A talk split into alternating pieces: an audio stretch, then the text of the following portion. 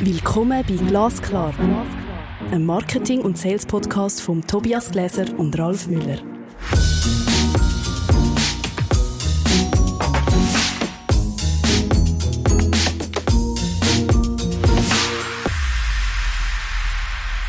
Hallo Tobias. Hallo Ralf. Unser heutiges Thema lautet In- und Outsourcing müssen wir denn im Marketing alles selber können. Und ich steige doch gerade ein mit guten Neuigkeiten. Wir müssen nicht alles können selber machen. Ach, Jetzt sind wir gerade überrascht, das sind Good News. Aber wie wissen wir denn eigentlich, was sollen wir insourcen oder was sollen wir outsourcen? Und ich glaube, da hilft die Marketingstrategie. Wieder einmal mehr. klingt klingt äh, klingt verlockend. Warum habe ich den Gedanken denn eigentlich In- oder Outsourcing?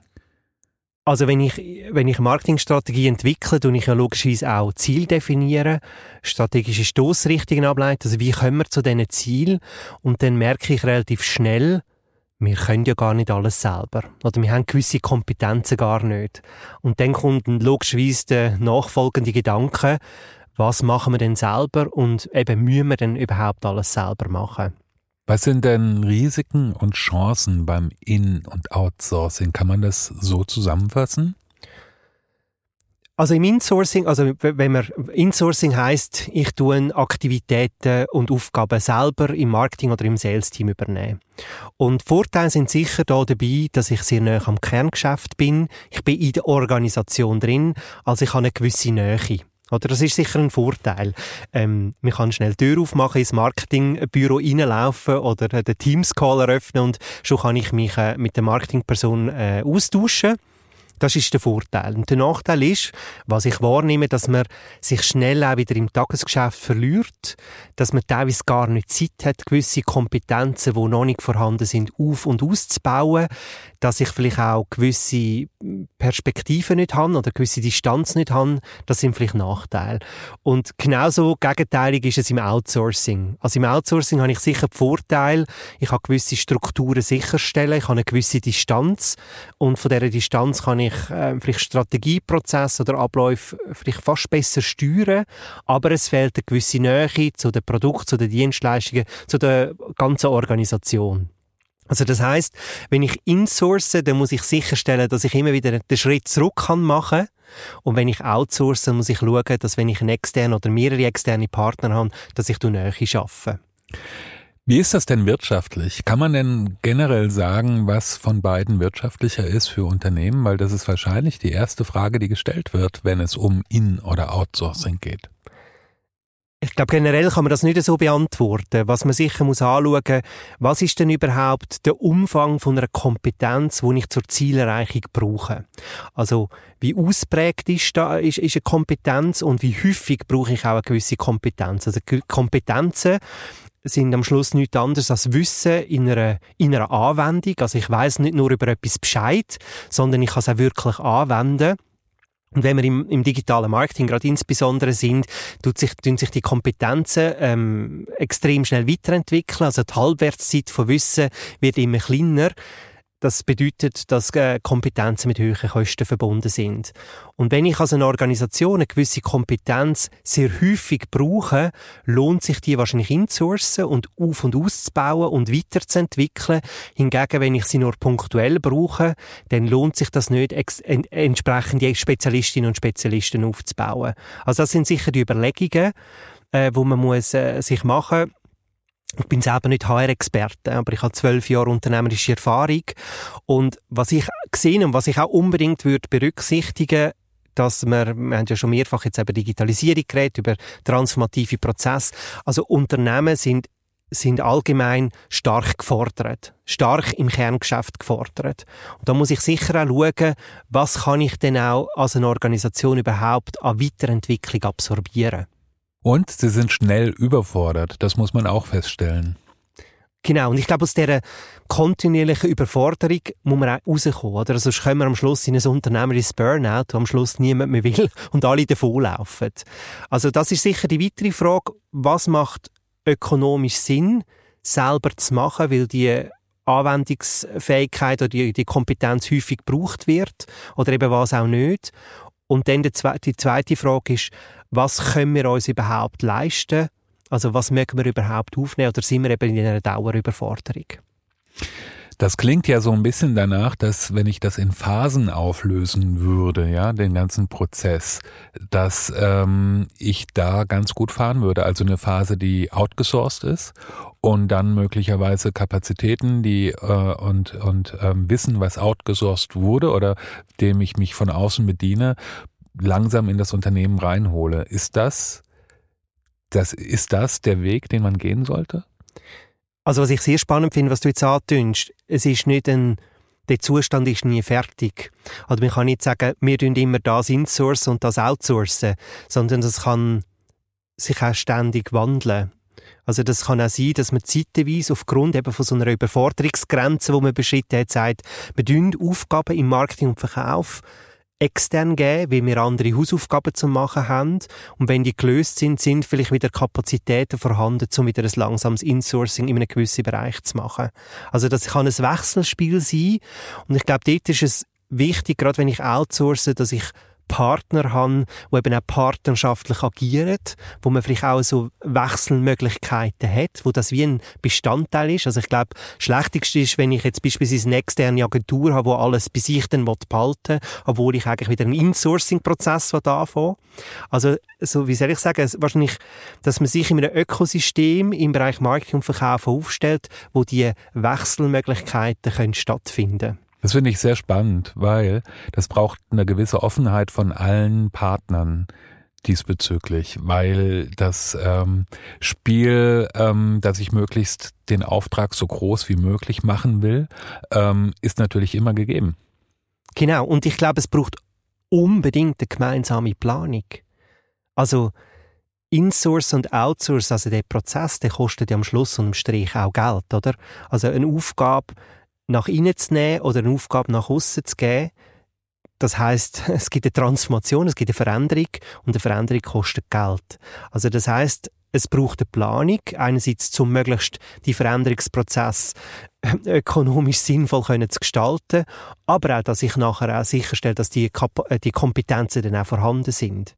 Ich würde gerne nochmal die Frage nach der Offenheit stellen. Und zwar jetzt nicht theoretisch, sondern wie sieht denn das praktisch aus? Bei welchen ähm, triffst du immer auf offene Ohren, wenn du auf einen neuen Kunden zugehst? Oder wie läuft der Prozess dort genau ab? Also das Spannende ist, dass viele Unternehmen sich gar nicht bewusst sind, dass es so Möglichkeiten überhaupt gibt.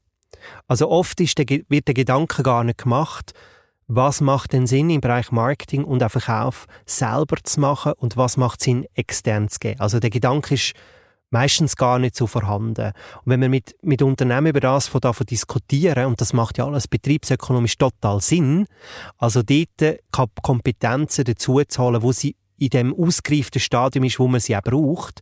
Und dann stoße ich eigentlich doch auf recht offene Ohren, ähm, weil das heißt, man, ist eigentlich, man ist ein Teil von einem Veränderungsprozess. Also man ist, man, äh, man passt wie ein Mosaikstein in ein Gesamtbild hinein, wo, äh, wo, und man kann so eigentlich die Organisation in Zukunft mit begleiten.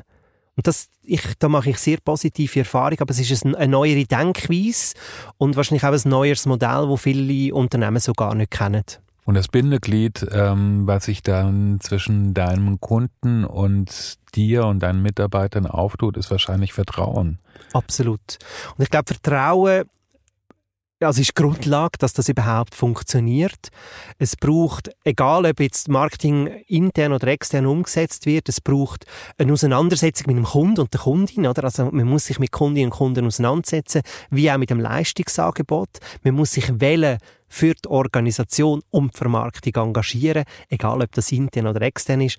Das muss man wahrnehmen, aber was es auch braucht, ist ein Regelwerk. Also wie tut man denn zusammenarbeiten? Wenn tut man was miteinander klären, dass am Schluss auch nicht nur Konzepte entwickelt werden, sondern auch Lösungen, Lösungen können entstehen und Ergebnisse.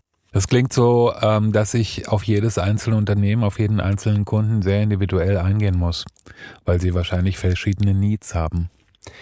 Inhaltlich wäre ich voll bei dir.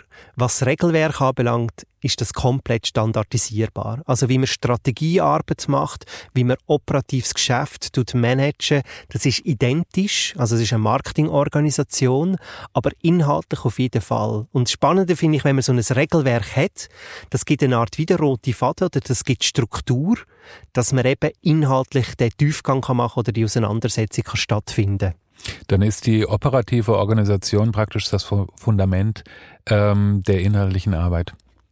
Genau das Fundament, oder, oder ja, doch das Fundament und man muss über gewisse Sachen nicht mehr diskutieren. Also man muss sich über organisatorische Abläufe nicht mehr finden, sondern das hat man geklärt. Da gibt es einen gewissen Rhythmus, es gibt gewisse Rituale, es gibt auch gewisse Regeln, eine klare Richtung, ähm, auch eine, eine Form, wo, also Respekt, wie man miteinander zusammenarbeiten und dann kann man miteinander in die Lösungsentwicklung gehen. Das ist total entspannend. Klingt verheißungsvoll, ehrlich gesagt. Ähm, was würdest du denn sagen, an welchem Punkt ist es notwendig, tatsächlich ähm, Ressourcen von außen einzubinden? Also genau dann, wenn man merkt, man hat einen grossen Gap von dem, was man müsste können, aber noch nicht kann. Oder wenn man eben die Situation hat, man ist in der unternehmerischen Überforderung durchs Kerngeschäft, man braucht Entlastung, man kann sich um etwas nicht auch noch kümmern, dann macht das Outsourcing Sinn. Und ich glaube, was, was sich, ähm, was ganz ein entscheidender Punkt ist in so einer Zusammenarbeit, aber sei das nach innen oder nach außen, spielt eigentlich nicht einmal so eine Rolle, ist die Auftragsklärung. Also was ist denn überhaupt der Auftrag, wo muss erfüllt werden? Sei das nach innen oder eben nach außen und wie tut man auch wieder überprüfen, dass ein Auftrag auch erfüllt ist. Ja, und du, das, du wirst ja auch oft briefed oder als Content-Entwickler.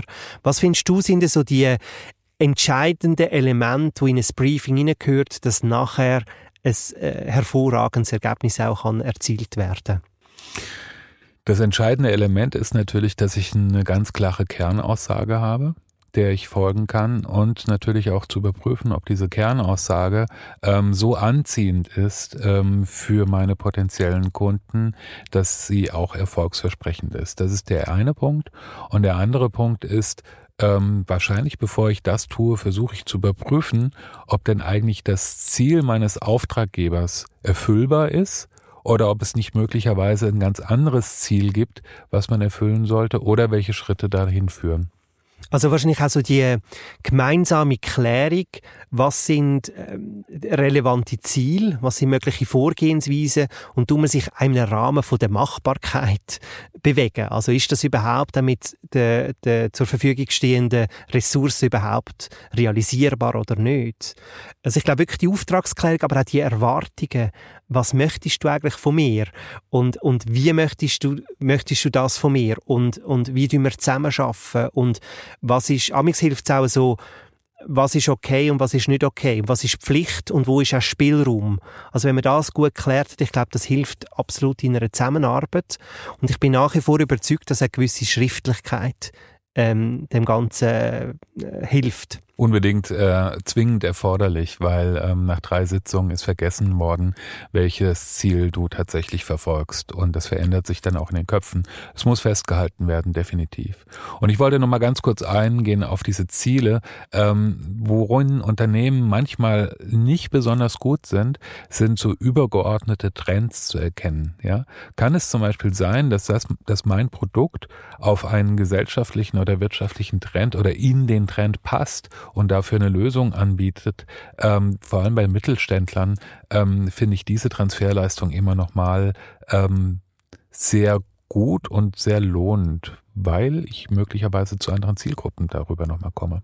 Ich finde, du sprichst etwas total Spannendes an, was ich auch so wahrnehme. Also unabhängig von Insourcing oder Outsourcing, eine Begleitung, eine externe Begleitung tut so oder so gut, weil man immer wieder einen Impuls bekommt, vielleicht auch Trends, innovative Ansätze, wo ich als Head of Marketing, Verkaufsleiterin oder als, als Marketingmanager gar keine Kapazität oder gar, gar nicht Zeit dazu finden, mich mit denen auseinanderzusetzen. Also ich denke, dass ein externer Partner im Bereich Marketing und Verkauf die Aufgabe hat, Impuls zu geben, neue Möglichkeiten auf die Agenda zu bringen zur Besprechung, vielleicht auch Erfahrungswerte von anderen Organisationen, die vergleichbar sind, also wo man wie kann sagen, da und da hat man das und das erfolgreich realisiert, wäre das allenfalls auch eine Option. Also es ist so oder so eine externe Begleitung, in welcher Form auch immer, eine Befruchtung oder ein, äh, der soll auch als Impulsgeber agieren. Das ist ähm, total wichtig. Ich glaube, diese, diese organisatorische Beanspruchung der internen Kräfte ist manchmal so ausgeformt, dass sie tatsächlich gar nicht in der Lage sind, ähm, übergreifende Ideen zu entwickeln, was nicht an persönlichen Fähigkeiten liegt, sondern tatsächlich an der Struktur der Auslastung. Genau, also ich glaube, und das ist, und das ist etwas, was ich gesehen bei einem Marketingleiter oder bei, einem, bei einer Verkaufsleiterin, die organisatorischen Aufgaben, also interne Entscheidungsträger abzuholen, ähm, die ganze Struktur, äh, das ganze Marketing strukturieren, externe Partner zu briefen und so weiter, die Aufgaben sehe ich, die, die nehmen zunehmend Raum ein oder bedingen Zeit und, und durch das ist, denke ich, ein zunehmendes Outsourcing auch eher ein Regelfall. Ja, noch dazu kommt natürlich, dass im digitalen Marketing die Komplexität dauerhaft immer wieder zunimmt. Ja, also auf welchen Plattformen möchte ich eigentlich unterwegs sein? Ähm, da brauche ich eine Beratung ähm, und ich brauche auch eine sehr genaue Zielgruppenanalyse und so weiter und so fort. Wie würdest du jetzt als Marketingleiter oder Verkaufsleiter vorgehen in der Rekrutierung von einem passenden oder geeigneten Partner? Das ist eine schwierige Frage. Ähm, ich würde tatsächlich versuchen, ihn, sie äh, zu rekrutieren aus ähm, Zusammenhängen, die ich schon kenne, ähm, beziehungsweise in denen ich mich auch bewege. Ähm, ich würde sehr gerne Mitarbeiter haben, die ähm, in bestimmten Wissensbereichen auf jeden Fall ähm, weiter sind als ich, die mich auch mitziehen können und umgekehrt. Mhm. Was ich, also ich, ich bin voll bei dir. Was ich noch vielleicht ergänzend würde sagen, ist, dass ich eben noch mal ganz klar muss haben, welche Kompetenzen suche ich wirklich? Also was brauche ich wirklich? Ich würde absolut von Wettbewerbspräsentationen und Pitches wegkommen, weil dort tun wir uns aus dem Rahmen von, vom Realitätsbezug bewegen, oder? Dort will man verkaufen. Und amix, ich sage immer, dann ist man im Candy Store innen, oder? Also das Gegenüber verspricht einem das Blaue vom Himmel und wir verlieren damals den Realitätsbezug und nachher in der Zusammenarbeit kommt das, äh, das äh, böse Erwachen in dem Sinn. Also ich würde solche Momente verhindern. Und wenn ich auf längerfristige Zusammenarbeit setze, umso mehr. Ich würde dann eher den Weg von Pilotprojekt oder so mal erste Zusammenarbeitsinitiativen zu lancieren gehen. Also, dass man mal miteinander probiert zusammenzuschaffen und schaut, wie funktioniert das? Sind wirklich die Kompetenzen, die wir suchen und brauchen und auch briefen, vorhanden? Aber funktioniert auch die Zusammenarbeit? Also, das eine ist ja, ist die Fachkompetenz vorhanden und die Methodenkompetenz, die es braucht, aber ist auch der kulturelle Fit zu meiner Organisation vorhanden. Da wir auch gerne zusammenarbeiten und finden Formen, wie wir, wie wir auch effizient und effektiv miteinander agieren. Das heißt, man braucht eigentlich so eine Art von Prototyp der Zusammenarbeit, um am Ende festzustellen, das Ding fährt gar nicht oder was man noch besser machen kann, damit es noch besser unterwegs ist. Genau, voll. Also ich finde das ein gutes Beispiel, ein Prototyp von einer Zusammenarbeit. Und wenn man so Teamentwicklungsprozesse anschaut, also wir können nicht from zero to hero gehen, also man kann nicht von 0 auf 100 starten, also man muss sich kennenlernen, auch der externe Partner muss die Organisation kennenlernen, das Team, wo man zusammenarbeiten. Also Teamentwicklungsprozess, und das, das wissen wir schon lange, das braucht Zeit, bis man in die High Performance hineinkommt. Und ich finde, so Prototypen oder so Pilotprojekte sind Möglichkeiten, das zu initiieren. Und wahrscheinlich kann man aufgrund von so, von so einem ersten Testlauf auch beurteilen, gibt es Potenzial für nachhaltiges Zusammenarbeiten oder muss man, ja, muss man da das Ganze wieder aufbrechen oder auflösen? Jetzt habe ich eine Frage an dich. Wenn wir von diesem Prototypensystem ähm, sprechen, wie finde ich denn raus, mit wem ich diesen Prototypen entwerfen will? Also der erste Schritt, wie funktioniert der? Wonach würdest du schauen? Also sicher im Voraus eine gewisse Recherche machen, was sind mögliche Partner, eben, was sind Kompetenzen, die Partner von recherchieren. Ich würde Erstgespräche führen mit den Partner. Die kann man schon sehr viel herausfinden, oder? Haben wir eine gemeinsame Vorstellung von der Situation, vielleicht auch miteinander klären, wie würdest du etwas angehen? Was machst du für positive Erfahrungen in einer Zusammenarbeit, was für negative Erfahrungen?